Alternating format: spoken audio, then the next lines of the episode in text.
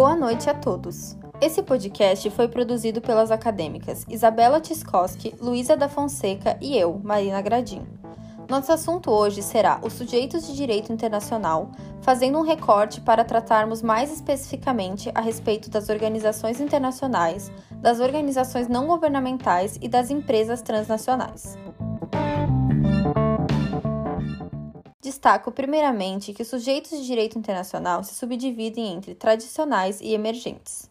No que diz respeito ao conceito tradicional, este determina que sujeito é todo aquele ente jurídico que goza de direitos e deveres internacionais e que possua capacidade de exercê-los. Dentro deste conceito estão incluídos os Estados e as organizações internacionais.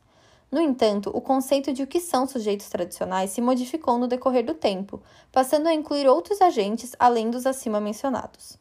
Assim, surgem os sujeitos denominados emergentes, sendo estes mais especificamente atores de direito internacional, não possuindo personalidade jurídica e capacidade de assinar tratados internacionais. É aqui que estão inseridas as ONGs, os indivíduos e as empresas transnacionais. A respeito das organizações internacionais, um dos temas principais de nosso trabalho, essas podem ser definidas como instituições criadas por países, ou seja, estados soberanos, regidas por meio de tratados que buscam, através da cooperação, a melhoria das condições econômicas, políticas e sociais dos associados. Como mencionado anteriormente, são sujeitos tradicionais do direito internacional. Dois exemplos notórios de organizações internacionais amplamente conhecidas são a Organização das Nações Unidas, criada em 1945 com o objetivo de evitar guerras e manter a paz entre as nações, e a Organização Mundial da Saúde, organismo que faz parte da ONU e tem como objetivo principal a gestão de políticas públicas voltadas para a saúde em nível mundial.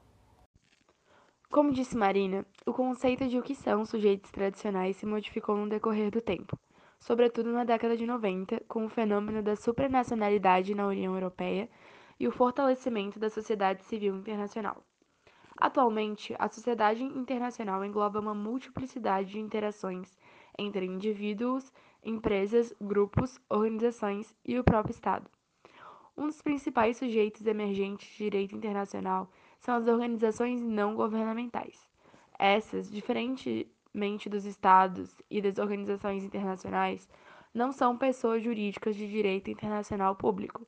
Na verdade, elas possuem personalidade jurídica de direito interno. Em suma, consistem em pessoas jurídicas de direito privado que desenvolvem atividades fora do seu Estado, criadas por iniciativa de pessoas privadas de uma ou mais nacionalidades, destinadas a uma atividade internacional não lucrativa. As ONGs passaram a ter mais força depois da Segunda Guerra Mundial. Isso porque, com as diversas violações de direitos humanos, e o fenômeno de crises ao redor do mundo decorrentes da guerra, demonstrou-se necessária a máxima proteção dos direitos fundamentais. Tais organizações atuam, em geral, de duas formas. Em primeiro lugar, por meio de pressão, ou seja, as ONGs podem tentar influenciar a postura adotada pelos governos nacionais nas negociações internacionais, e, em segundo lugar, por intermédio de presença ativa como observadoras cadastradas no sistema da ONU. Ou seja, as ONGs acompanham processos de discussão, frequentemente em coalizão com outras ONGs, influenciando assim outras delegações governamentais. Um exemplo de ONG com caráter internacional é a Cruz Vermelha Internacional, associação constituída em harmonia com o direito suíço, que tem a seu cargo finalidade de caráter humanitário, tendo o direito de intervir no território de diversos estados por razões humanitárias. Visando uma efetiva participação no cenário mundial, a Cruz Vermelha que se reúne quinzenalmente com o secretário da ONU. Ok, mas se as ONGs são entidades sem fins lucrativos, como funcionam as entidades com fins lucrativos? As entidades internacionais de direito privado com fins lucrativos são as empresas. As empresas transnacionais vêm desempenhando um papel fundamental, principalmente depois da Segunda Guerra Mundial, e, através da globalização, cresceram em poder, relevância e influência, efetuando a maior parte do comércio internacional, dos investimentos no estrangeiro e das transferências internacionais de tecnologia. Na história, foram feitas tentativas de regulamentar o funcionamento das empresas no cenário internacional, como o Código de Conduta das Empresas Transnacionais na década de 70. Entre suas propostas estava o comprometimento das empresas em respeitar as leis do país que viessem a operar. Todavia, tal código não obteve aprovação geral.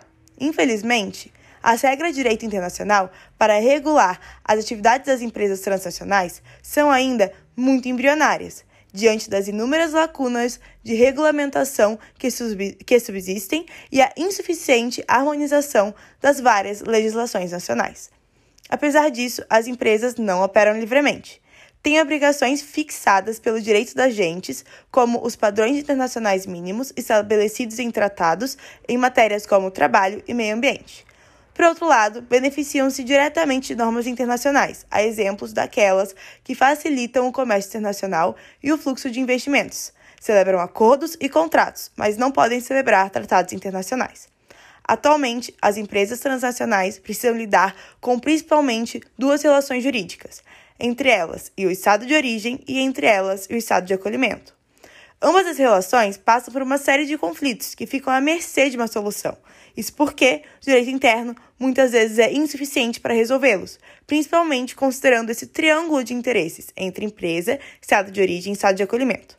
Assim, a tendência é que a cooperação estatal seja intensificada, nomeadamente para a concretização de mecanismos capazes de controlar de forma mais eficaz a atuação das empresas transnacionais. Um exemplo é ao tratar de matéria fiscal, a empresa, o estado de origem e o estado de acolhimento devem negociar entre si convenções de imposição não dupla de impostos.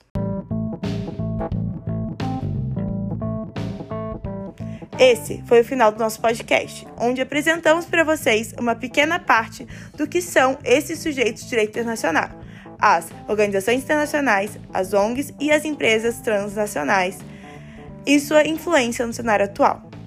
Muito obrigada pela atenção.